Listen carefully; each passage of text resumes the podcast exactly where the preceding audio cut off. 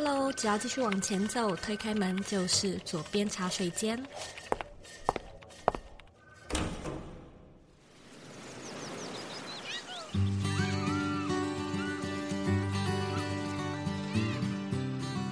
你现在在收听的是左边茶水间第两百二十三集。你会不会经常觉得身边的人说话没什么重点，或者自己说话抓不到重点呢？其实说话这门艺术比我们想的还要深，而今天呢，我们邀请到的来宾就是一位有多年专业主持经验的活动主持人千曼，来跟你分享要怎么样去掌握说话的技巧、赞美的技巧。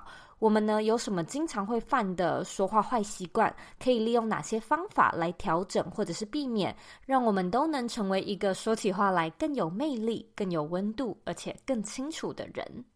这一集的来宾千曼呢，除了是活动婚礼的专业主持人之外，也是 Podcast。千嫚慢慢说的创办人，他跟我一样呢，在蛮早的时候就开始经营自己的 podcast。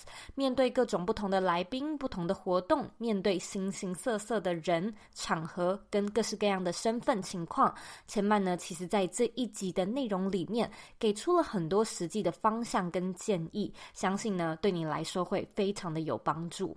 那这里呢，也跟你分享一个我们即将要举办的活动消息，那就是我们的 Dream to Go 人生设计思考课即将开放招生了。那这是一套为期五周的线上课程，我们每年呢也只会在年底的时候开放学生加入，错过呢就要再等一年。这个课程呢，我们会用集训营的方式来跟你一起学习设计思考这套思维，并且呢做目标制定，设计一套达成率高的新年计划。如如果说呢，你对这样的内容感兴趣，我们今年呢也特别开了两场线上直播的工作坊，教你呢如何做二零二三的年度计划，找出你的目标制定盲点，还有规划的一些技巧，并且呢用设计思考规划出一个达成率超过八成的新年计划。而工作坊的时间呢，则是会在十一月一号和十一月十二号这两天。假设呢你不想要错过这次唯一两。两场的线上活动，赶快呢在网址上输入 z o e y k 点 c o 斜线 d r e a m t o g o a l，输入网址呢，你就可以进到我们的报名页面去看工作坊的详细内容，并且呢选择你要参加的场次。更多的内容呢，你回到这一集的 show note 里面也找得到资讯。假设呢，你想要看我们今天的节目文字稿，你可以在网址上输入 c o u y k 点 c o 斜线说话的艺术。准备好了吗？让我们一起欢迎今天的来宾千嫚。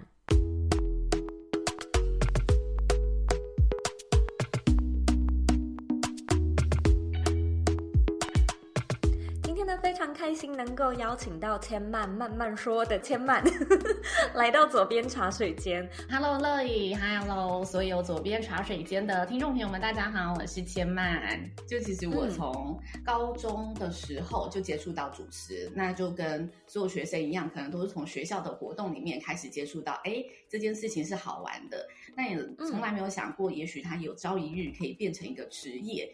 因为毕竟大家都还是读书的世代嘛，嗯、就是呃考试升学为主。然后后来到了大学之后，我就决定，哎，我要读观光系，因为我发现我在观光系里面备科很强，就就我背国文还好，但我背那个法规条文很厉害。然后我读餐饮上来的，哦、就是餐饮之后你要么选观光，嗯、要么你就要选饭店厨师或者是餐饮方面的。嗯、但我所有这样看下来，我就觉得，哎，我最擅长的。最让我可以快速上手的，好像就是观光这里。然后我又很喜欢这样子跟人接触讲话，我想说，那我去考导游领队好了。所以我就考了导游领队。导游，嗯，就带完之后又发现，嗯，我觉得好像不是我的真爱。然后后来实习完之后，嗯、我就突然想到，对耶，为什么我从来没有把主持人这看成一个角色？好像就觉得，嗯、哦，我喜欢说话，那去当导游领队，其实它也是建立在我喜欢说话为前提。因为导游领队你要去介绍很多古迹啊、风景啊，我想说，对，为什么我架构在这个前提之下，我却没有想过，它其实本业就可以发展出来了。所以后来我就大概二十岁的时候，我就去投履历，就说我要当婚礼主持人。你要投给谁呀？不好意思，我有点不太知道这个生态。它，我以为婚礼主持人都是自己一个人接案呢。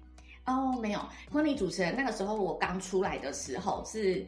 百年婚潮，台湾一百年，嗯，百年婚潮就是百年好合嘛，所以那一年结婚率非常的高，各式的婚礼顾问开始纷纷的崛起，因为商机开始崛起了，然后大家开始重视说，哎、嗯，婚礼要有个主持人，不是随便请一个亲友上台，可能呃简单的串个场而已，就是专业主持人帮你 handle 更多的事情这样子，所以这意识稍稍的冒出来了。然后那时候我打开一零四，我在想我要找主持人，但是我怎么看就只有要么是广播主持人，要么是婚礼主持人。但因为广播我一点背景都没有，所以相对的门槛对我来说就比较高。嗯、婚礼好像我就觉得，哎，我也不了解他要有什么背景，因为这个产业刚兴起。对啊，所以我就投了这样子。然后投了之后，那个婚顾公司的老板就说，嗯。如果你一个才 就大学都还没有毕业，二十岁就要主持三十岁人的婚礼，他们可能不太相信你哦，也挺有道理的。但是我就想说，嗯，那我就说，但我想要当主持人，然后我觉得婚礼很美，我可以的。然后他就让我就是去实习，那个老板也很好，对，然后他就开启了我这条路。之后我毕业之后，先到饭店做了个两年，做驻馆的主持，做一做之后。我发现，在大团体里面工作，就是公司的信念啊，或者是哎，主管他他要走的那一个方向，我觉得如果跟我自己不合的时候，我会很多打架的声音出现。就如果以主管的眼光看，他们就会觉得我难搞，或者是哎，有的人就会说折善固执是我的课题。我这句话一直从小时候被讲大，然后我一直以前就觉得折善固执，我以前把它定义为是负面的词。我不知道，我一听到这个词，会觉得它是负面还是正面？我从小到大也都被讲择善固执，在我的心里面，我就会觉得这是理所当然的啊！你就是择你认为的善，择你认为的合理正常，而为那件事情固执。我觉得它就是一个正常现象的感觉，可能比较偏包吧。哎、嗯，这样蛮好的耶！我接收到这句话的时候。在三十岁以前，我去年三十岁，然后我在去年只要听到这句话，我都觉得我自己身上会带很多刺。我会觉得你就是在告诉我，我听不进别人的意见，嗯、你就是在告诉我，我太有自己的想法了。Oh. 我会竖起这个防卫的墙，就觉得不对。就是为什么我明明在做对的事，你却要一直说我只在做我觉得对的事情？直到后来，刚好去年发生很多事情，然后一转折之后，我就突然觉得，哎，择善固执其实是。我的特质也是，我觉得我想保持下去的，对，啊、对，所以我才哎，我应该要把它看成一个正向的词，我就以我保持的东西活下去，选下去，所以我就离开了，去自己接案。我也非常的认同你说哦，你都是坚持自己的想法，你只做你认为是对的事情，我也会觉得，难道我要做我认为是错的事情吗？所以、嗯、这个大概就是你所谓的那个转捩点。然后呢，你也开始出来自己做主持的这个工作了。我在这边想要问你一个我自己还蛮困扰的问题，因为说到主持工作，然后我们今天的主题又想要 focus 在说话的艺术嘛，我一直很好奇，我们每一个人都会有常见的说话时的一些坏习惯，包含我就是一个经常会说我觉得。然后怎样？然后怎样？然后我也还会说，呃，哦，我有很多语助词。这个是平常你自己就是跟朋友讲话，反正也不是太重要啦。可是，在主持，尤其是那种婚礼的大现场，跟现在我们做 podcast，有的时候我也会收到听众跟我说：“你真的说太多然后了，你真的说太多天哪，你说太多的嗯嗯了解之类的。”然后就想说：“天哪，就是这个东西。”我好像真的需要注意，可是它有点难去觉察、改变跟避免。我相信这个是可以透过练习去调整的，所以我也想问问看你自己的历程，因为听起来你也只是从学生时期的爱说话，然后到后来慢慢一路练就就是主持的功力，所以我相信很多东西你应该是自学的，对不对？对，就是付费找老师。不然就自己真的多观察一下，嗯、然后自己修正这样子。对于刚才我说到的这种说话常见的坏习惯，你有没有什么比较好可以给我的建议呢？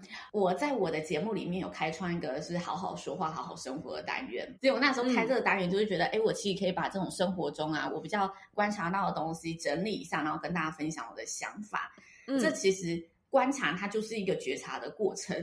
哎，我透过别人告诉我是别人对我的观察，然后我出去，我对大家的语言就会很敏感，就包括前阵子我去了一家咖啡厅，然后咖啡厅的那个服务生呢，还进门就说我们这里低消一杯饮料哦，然后我说好，坐下来点餐之后，我就点了一个主餐，他说嗯，我们低消是一杯饮料哦，我说哦，所以主餐是不行的，他就说对，我刚才都说过了。然后我说，嗯，好，我想说你，你这怎么服务业会这样子低消一杯饮料？我就在想这句话怎么讲可以更明确，因为我在吃饭的时候，隔壁桌又冒出同样的问题了。他就点了一个主餐，哦、他说我们低消是一杯饮料哦，然后他说哦，所以我点主餐不行了，又是一样的事情。我就我就发现，哎，不是只有我误会，就是其实他这个说话方式会让很多客人都误会。我就想说，嗯，那他可能要修正一下话术，说，嗯，我们这里低消是以饮料为品项做计算，一人要点一杯。我觉得哦，这清楚很多，你也省去后续这些麻烦。难道他没有觉察到说，哎，其实很多 很多客人都有一样的问题吗？因为我自己做过服务业，就在饭店里面，我都觉得我讲的很清楚啦，嗯、我就告诉你一杯饮料，嗯、因为我用我的立场说话嘛，我用我知道的立场，我知道立场就是我要告诉你一杯饮料，嗯、所以我的确告诉你啦。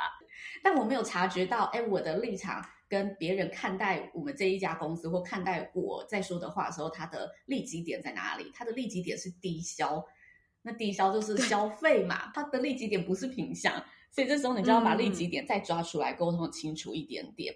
然后我就会在节目中分享这种，哎，我生活中的观察。然后哦，我觉得那如果你身为服务业，或者是这句话该怎么讲？我觉得它就是一个呃，我汇整起来想跟大家分享的。然后我其中有个单元呢，就有分享到坏习惯，里面就有说到，我觉得这件事情，就是我在那一集坏习惯里面，我分享就是呃四个不同的项目，我觉得我放在最后一个。嗯、我认为我们平常在聊天的时候讲，我觉得都是无所谓的，因为它就是是朋友间的聊天嘛。所以我在节目的尾声都会跟他讲说，这些说话是要看当下的文化跟你的情境，你所处的环境。就人家说我是说话高手，那代表他是会在很恰当的时机、恰当的氛围里面讲出恰当的话。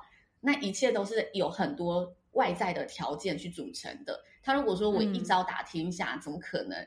就我主持婚礼，跟我主持会议，我一直在那边讲同样的语词。对，你私底下不会跟朋友那样讲话。对，所以我觉得，如果如果如果说，哎，我在节目常说，我觉得，呃，然后我其实觉得那不无大碍，我是我个人就会觉得没关系，哦、就那就是你的说话风格。Podcast 这个媒介，我一开始进来做的时候，我前期节目带着一个很主持人的腔调，我现在回去听自己都觉得很害羞。就是我们在 婚礼活动或者在呃，像是比较。运动会啊，家庭日那种活动上面，有时候大家是第一次认识我，所以我就会很强调说，哎，我是今天的主持人千曼。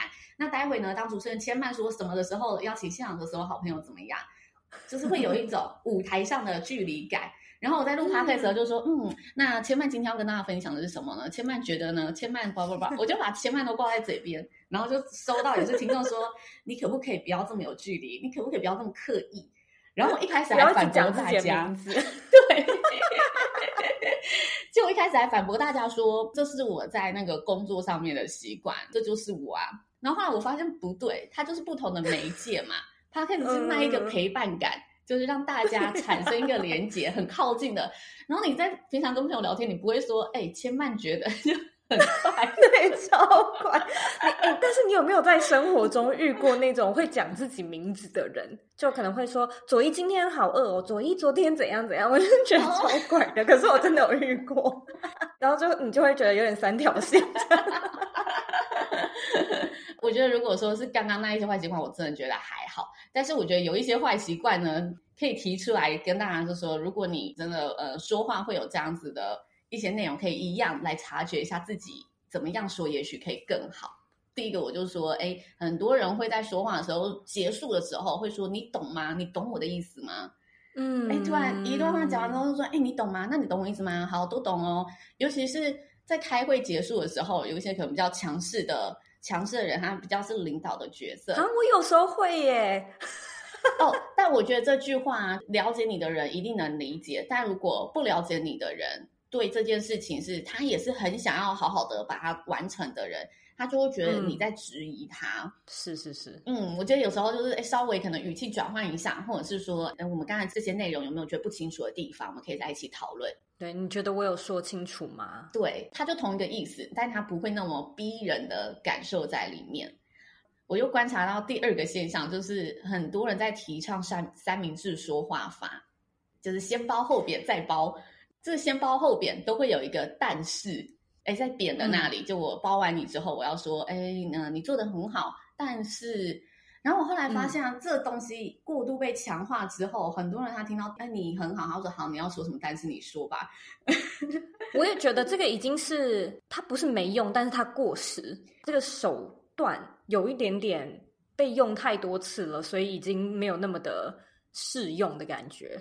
但是我觉得，哎，对他说的没错，我们的确先赞美人家，然后再点出说，哎，哪里可以更好，是会让大家卸下心防的。就这个逻辑是没错的，只是为什么这个但是冒出来，大家就会开始，哎，哦，你你要批评我了，哦，你要指正我了。嗯、我就想说，哎，那这句话怎么说可以更好？我后来想一想，觉得，哎，其实你不用说但是啊，就你夸奖完之后，你就接着说，你觉得可以跟他再讨论的地方就好了，然后是以比较。嗯我建议的角度去给予交流，提出具体的建议。你把但是抽掉，其实对整句句子一点影响都没有。就是，哎，我觉得你这个想法很好。那我们这里我有一个新的想法来跟你一起讨论一下。就你就说说，哎，但是，就你直接把你的想法丢出来，然后把这个字抽掉，试着去讲这句话。我觉得它会让整个大家对谈交流的氛围是更开放性的。然后第三个呢？这是从我家人观察过来的。我回家跟我妈妈讲话的时候，我妈就会哈哈，就我讲完，她就会哈一声。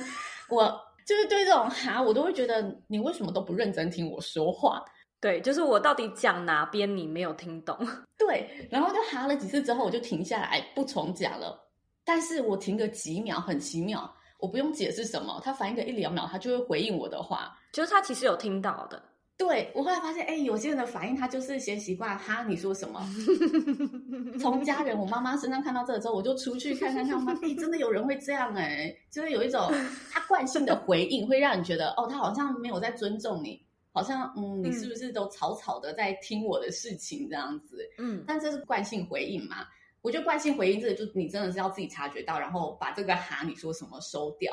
这也许是 你在反应的时间点，那。这个更好的反应时间点，就是有人说面试的时候，当你还想要替自己多争取一点时间，你不知道怎么回应的时候，你可以先重复一下他的话，重复一下他的问句，嗯、就一来你只有重复更清楚嘛。所以我觉得，哎，你如果还说什么是出自于你需要反应的时间，那你就再重复一次，其实是无妨的，是更好的做法。就看是惯性习惯嘛，又有人会是惯性否定，就听到什么说啊不可能啊，这没什么大不了的嘛，没有，我觉得不行。嗯他很喜欢给予否定的结论，就很像纠察队这样子。我觉得这也是 蛮常会听到的。那这些我觉得就是，哎，真的点出来之后，大家如果真的觉得，哎，自己有这样子的习惯，那就可以慢慢去修正。有人就问我说，哎，那好，那如果我真的很常觉得不可能啊，这没什么大不了的，嗯、那我到底要怎么表达？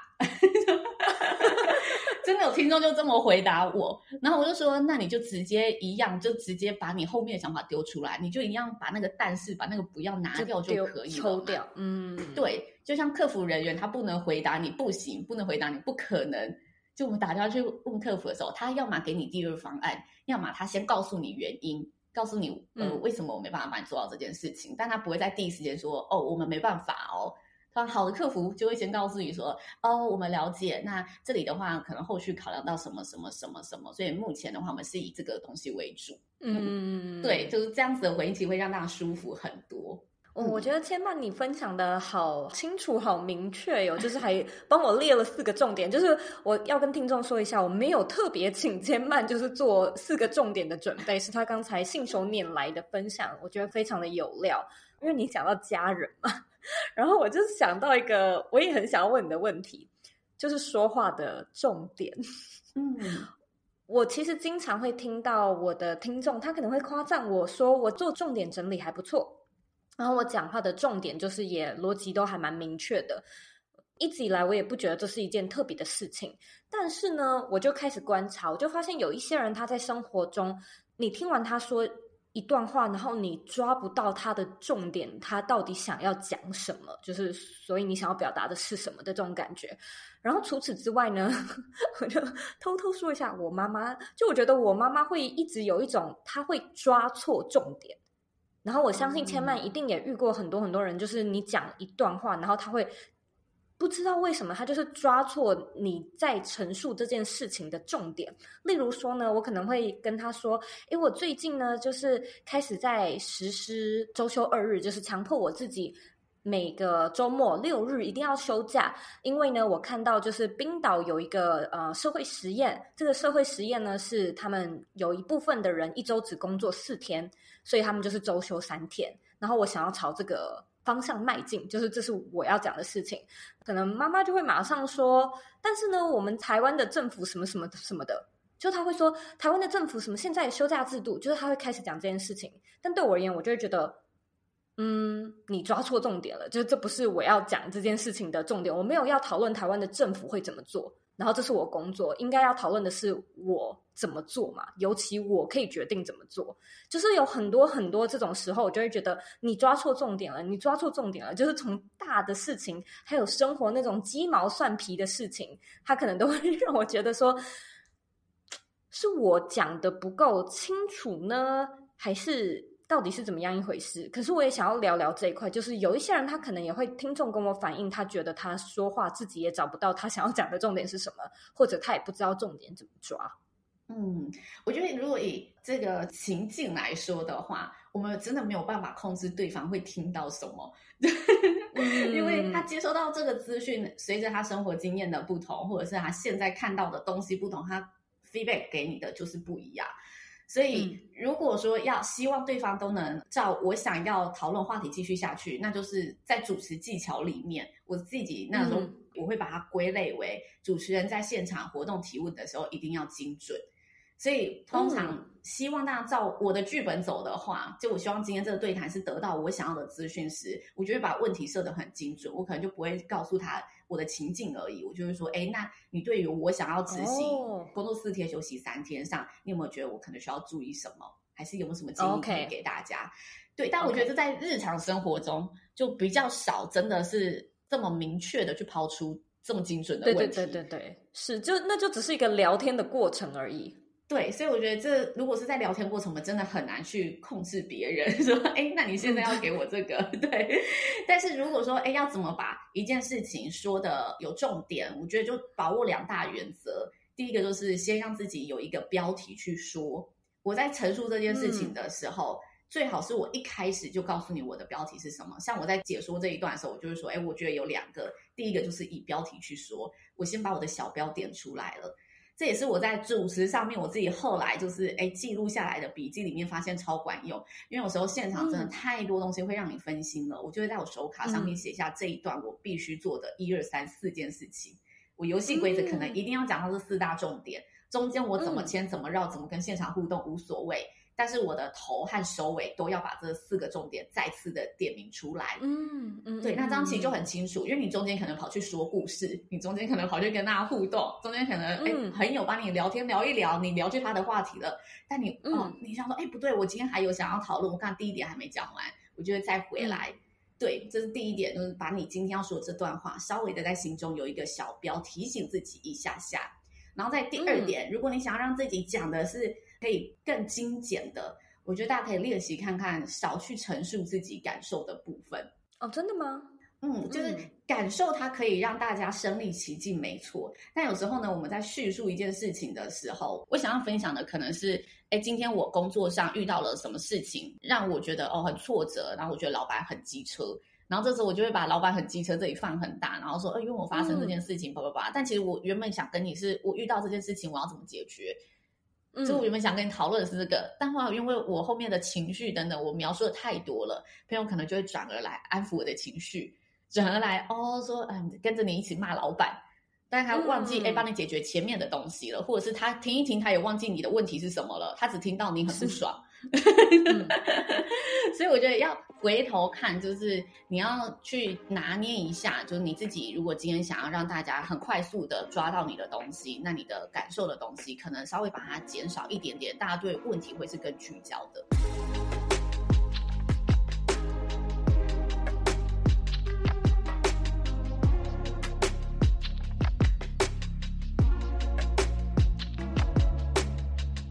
噔噔噔噔，我们著名的人生设计思考课 Dream to Go 即将要上线了。那 Dream to Go 呢，是一套利用 Design Thinking Principle 来设计的线上课程，主要呢会 focus 在人生规划与目标执行，帮助学生呢从心态面还有价值观面去抽丝剥茧，建构出呢属于自己的核心价值，并且规划出适合自己的短中长期未来目标，还有适合的执行策略。那我们今年呢也会在二零二二的十一月一号，还有十一月十二号，分别呢举办两场线上工作坊。带你呢一起去制定出达成率高达八十 percent 的新年新计划，为你的二零二三做准备。那在这个九十分钟的线上工作坊中呢，你将可以去认识我们在设计新年新希望的时候常犯的四个错误，怎么去厘清自己的目标动机还有驱动力。工作坊中呢，也会带你实际做目标规划，还有行动清单，并且呢讲解其中设计思考的概念跟架构。所以如果说，呢，你对这套免费的工作坊感兴趣，请你呢直接在网址上输入 z o e y k 点 c o 斜线 dream to go，它的拼法呢是 d r e a m t o g o a l。输入网址呢，你就可以进到我们的报名页面去看工作坊的详细介绍，并且呢选择其中一个场次来做报名。那这个活动的机会呢非常的难得，也是只有每年年底限定的一个特别活动，记得及。早报名抢位，我们就活动中见喽！我这里呢想到一个不是在访纲里面的问题，但是我的观察是，蛮多人他会有一种可能是盲点，这个盲点会让他们呃面对一件事情的时候以偏概全。那个以偏概全是他听到个关键字，然后他就抓住那个关键字去。不太能说断章取义，但就是在自己的脑海中有一些自己的结论。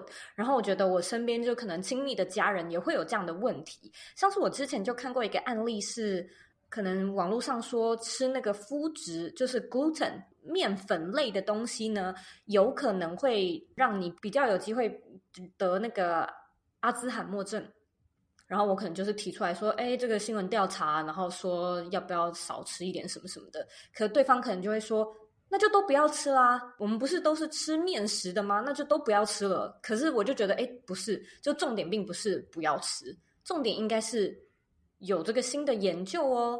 从头到尾，从头到尾都没有人说不要吃，就这个再也不要吃，是他在脑中里面自己消化跟咀嚼出来的结论。然后我发现很多人他也会有一个抓到一个点之后，他马上认为这是一个。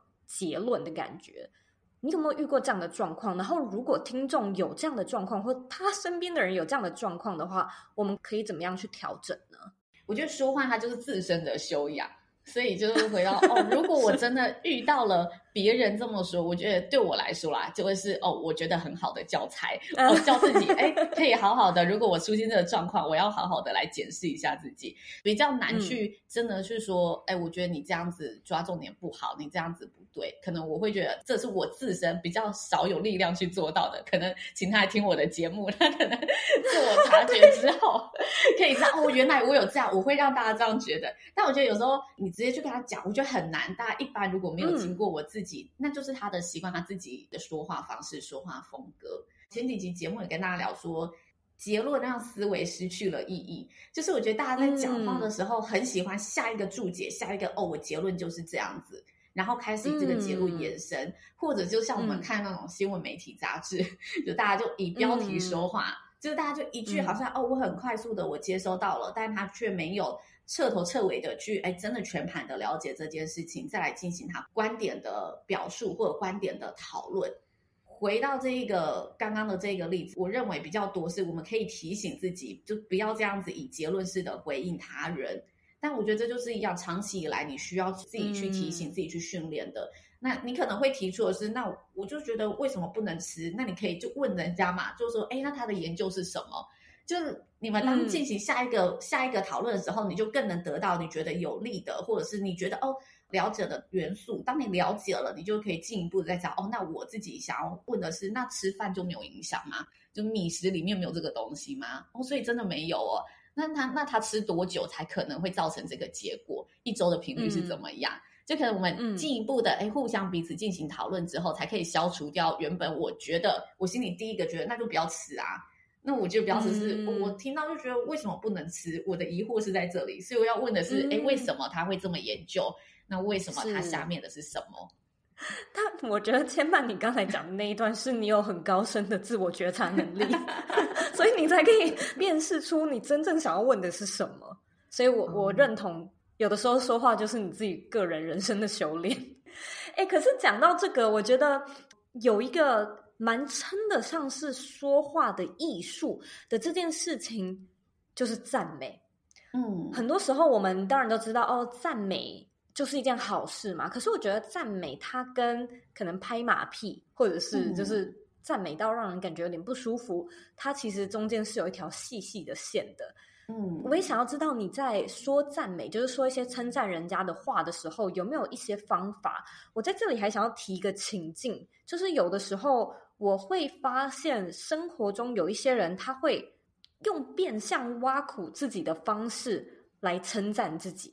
他可能会说：“我最近工作真的是很忙很累，诶，就是老板真的是太信任我了，所以他什么事情都交给我来做，因为只有我可以做。”他变相的去夸赞自己，然后反而让人家有一种“嗯，你怎么这样讲话”的这种感觉。然后我发现我身边会有一些这样的朋友。嗯，这件事情或许跟我刚才想要问的那个赞美，它没有一个很直接的关联。可是有时候我会想说，这个人他这样子讲话，是不是因为他也拿捏不清那个所谓赞美的那把尺？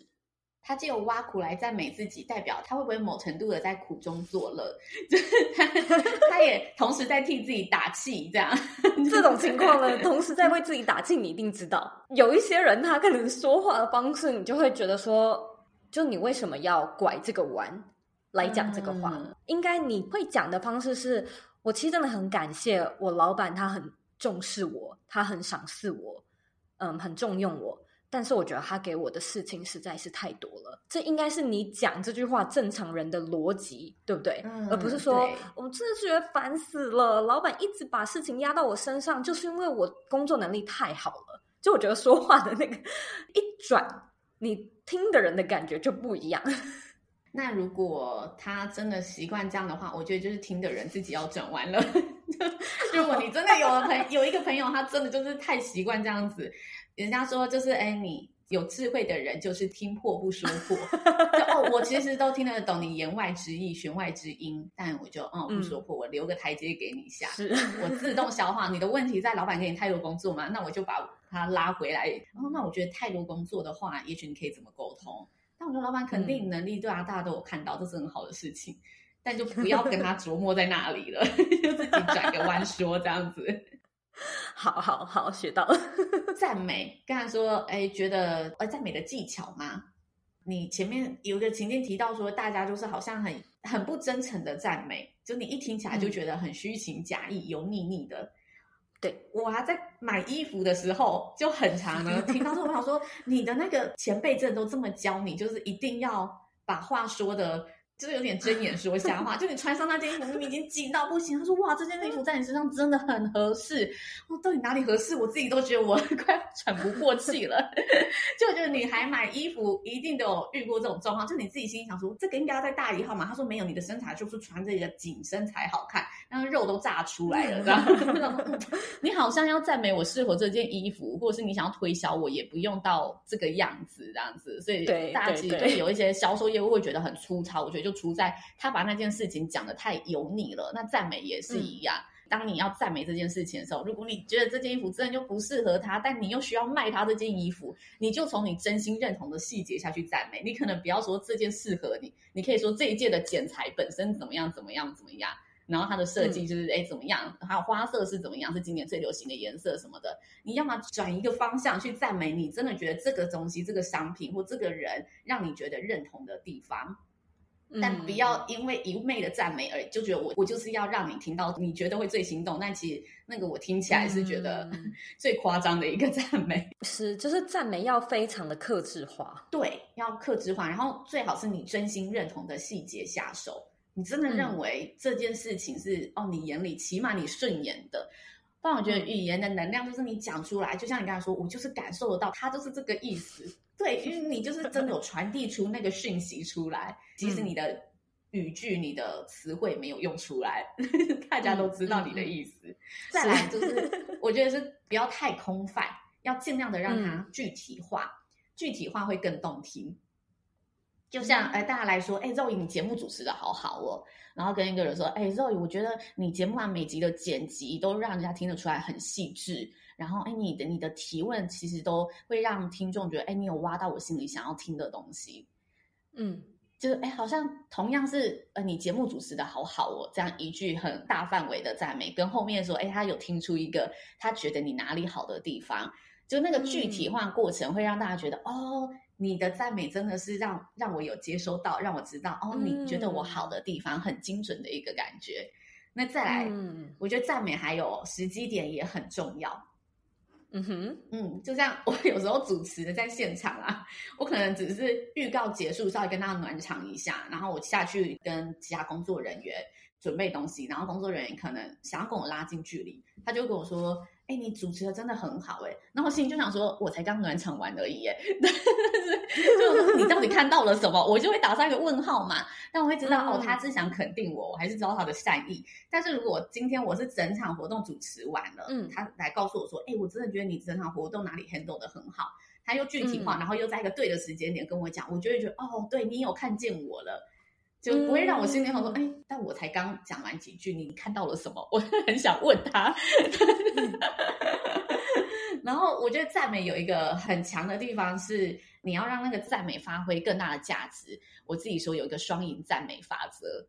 可能我对一个陌生人，我对一个新的厂商，因为我们可能工作上会遇到各种厂商，然后这个厂商他其实业界风评很好，我有朋友也跟他很熟，我就跟他说，哎，这我知道这一场要跟你合作之后，我就跟肉姨就稍微聊过，因为肉姨之前有跟你合作过，肉姨觉得你这个呃现场都可以 handle 的很好，哎，所以我真的觉得我今天可以跟你搭到场是我的荣幸，我的幸运，就今天再麻烦多多照顾了。嗯就我借由其他人的赞美，让他知道哦，我是认识他的，他会为我加分，或哦，就这个人有帮我说到话，哦，你今天又是跟他认识的，他会对我又有多一个拉近的距离，嗯、所以我就觉得，哎，其实有时候你透过别人的赞美来传递赞美，传递他人的好话，是一个很双赢的局面。嗯，这一点我非常非常的认同，尤其是在。像是我们做 podcast 节目嘛，然后我们都会邀请来宾上节目。有的时候我也会要必须要邀请我不认识或者是比较知名的来宾，然后我就会去给他调查一下，我就会调查说他可能认识哪一些人，或者是说他那个领域会知道哪一些人。以叶兰老师为 example 的话，就是我就会想说，哦，叶怡兰老师他特别是在讲饮食，在讲生活美学。他可能会认识高晴雯 Liz，然后我就会故意提及，就像你刚才说的，我会故意提说，哎，不晓得老师认不认识 Liz 啊？其实呢，Liz 之前也有上过我的节目哦，就是我知道他们八成认识，我不是很确定，但是我就是调查了一下，就觉得他们八成绝对认识，所以你就会用这样的方式提一下，提一下，然后对方就会觉得，哦，我的好朋友都有上过你的节目了，我会更愿意上你的节目。所以这的确在各式各样的地方都用得到，嗯、在邀请来宾的时候也用得到。嗯，高超，在打好关系，我觉得超好用的这一招，人际关系啊，还是职场关系都蛮适合的。千曼，我很好奇，就是你其实做这一个主持的职涯也算是有一段时间了，你有没有观察过自己有没有什么样的特质啊、心态啊，或者是你自己的信仰，不断的在你追梦的这条路上助你一臂之力呢？我会觉得是不失真吧，就真是真假的真，嗯、就不失真。这一条路就是人家有的有时候会说，哎，你不忘初衷，不忘初衷。但我觉得，即使初衷没变，你的人也是在变。所以你要真实的面对自己，你的声音，就你真实面对你环境，嗯、永远在倾听自己的声音。我觉得这是自己觉得这一条路上，我检视自己会觉得蛮重要的一个。支撑我到现在的信仰，但我觉得说话会透露出，哎，让你觉得有那一个能量场的感觉。我觉得很多真的都是要自己人生经历过来，嗯，才可以释放出那一种能量，让大家感觉得到你的语言是会包容我的，嗯，有那一种包容性在里面，嗯，就是你的语言里面其实也藏着你的气质，你走过的路，你看过的书。嗯你爱过的人，嗯，今天呢，非常谢谢千曼来到左边茶水间。现在呢，我要来问你最后一个问题：你认为的理想生活是什么呢？我得出了一个总结，就是让生活充满你爱的人事物。嗯，我认为这是理想生活的最终样貌。这个爱的人事物会让你产生由内而外的富足。那富足是你精神层面的，嗯、但那爱的人事物是很具象化的东西。今天非常谢谢千曼的时间，我跟你聊得非常的开心。希望之后呢，回台湾也可以再次见面。好啊，谢谢 Zoe。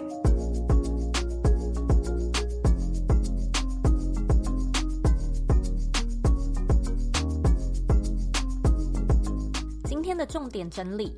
一，千万点出了几个我们常犯的说话坏习惯，例如说呢，在讲完一句话的时候，经常会提出。你懂吗？你懂我意思吗？像是这样的说话方式呢，可能会让人感觉比较有侵略性，又或者是经常说“哈”，可能会让人家觉得说：“诶，你怎么都不仔细听？或者为什么不先想一想再来反应？”那还有一个情况是呢，我们过去可能经常会听到，呃，人家建议你用三明制沟通法，就是先褒再贬再褒，先赞美再批评，然后再赞美的方式。那这个呢，或许的确是大众比较能够接受的沟通方式。可是呢，因为这个沟通方式其实已经很泛滥了，也就是说呢，这种套路其实是很容易被识破的，反而呢，可能会让人产生一种防备心。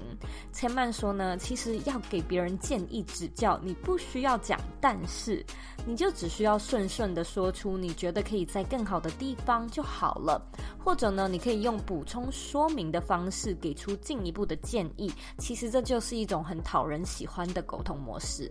二，讲到赞美的方式呢，千曼提供了几个很棒的技巧。第一个就是呢，赞美需要克制化，而且是越具体越好，这样呢才不会让人家觉得太过笼统、太过客套，好像呢是因为出于客气而提出很公关的称赞，不是发自内心的。那第二个是呢，一定要给出真诚的建议。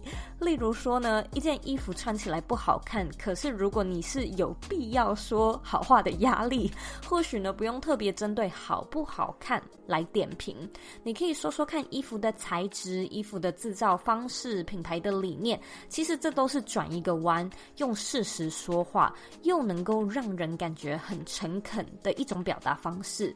那最后一种方式呢，就是你可以多多利用其他人的赞美。来赞美对方，这样呢，不仅除了能够让你以外的人可以帮你背书之外，还可以拉近距离感，是一种非常双赢的沟通诀窍，给你参考。三。最后呢，问到如何让说话更有重点，千曼说掌握两个法则。第一个是你心中一定要知道这次的谈话的标题主旨到底是什么，目的是什么，为了什么，有没有一个具体的目标或者是需要被解决的问题呢？因为有的时候啊，你可能自己要问什么，你自己都不太清楚。那这样呢，可能就会发现，哎，你问到最后没有被解答到的这样的一个窘境。那第二个方式呢，就是你可以多去陈述整个事件的呃事实，就是事情的本身发生的一个情况，少一点呢去描述你的感觉或者是感受。那当然，我觉得这种情况它是在面对要解决问题或者是职场环境的时候比较适用。就是说呢，我们有公事需要讨论，那么太多的感受可能会去模糊事情的焦点。但是呢，如果说你在说话的对象是你的亲友或者是你的另外一半，就是本身就是一个在闲聊的谈话。当然呢，可能就不会有谈话一定要超有目标、超有重点的这个目的嘛。因此呢，这个还是很看当下的情况来去判断，做出比较适切的判断。真的没有一招去打天下。但是今天的分享呢，我相信还是有很多很精彩的地方可以让你学以致用。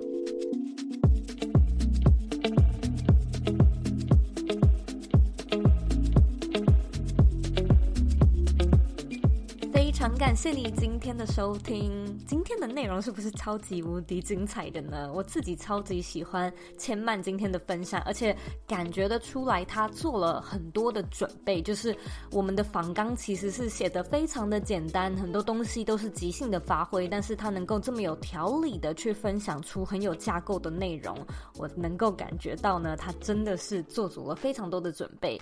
如果说呢，你想要听更多有关说话技巧的节目内容，呢，也欢迎你在 Podcast 上面直接搜寻“千曼慢慢说”。那现在呢，我要来阅读我们今天的听众留言。今天的听众 ID 叫做 Evelyn 杨，他在二零二零的九月二十一号留说，访谈很棒，很喜欢这次周易和丁老师的访谈，学到了很多，觉得利他这一点是一个很棒的切入点。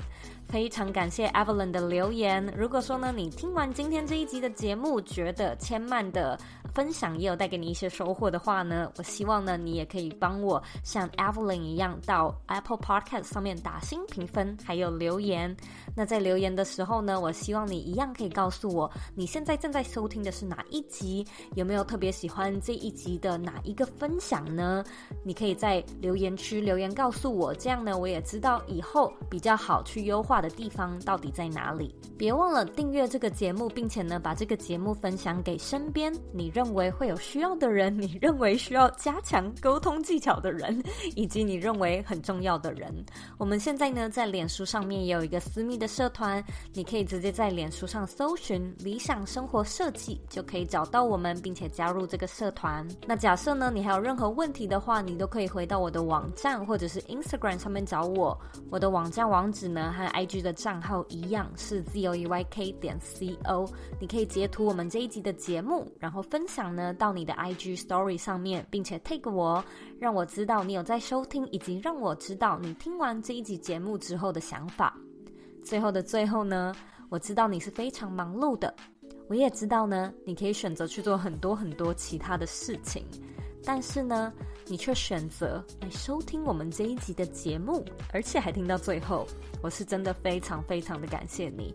现在呢，我也想要花一点时间跟你说，你是你人生的负责人，你有权利也有能力去过你真正热爱的人生。我们下次见喽。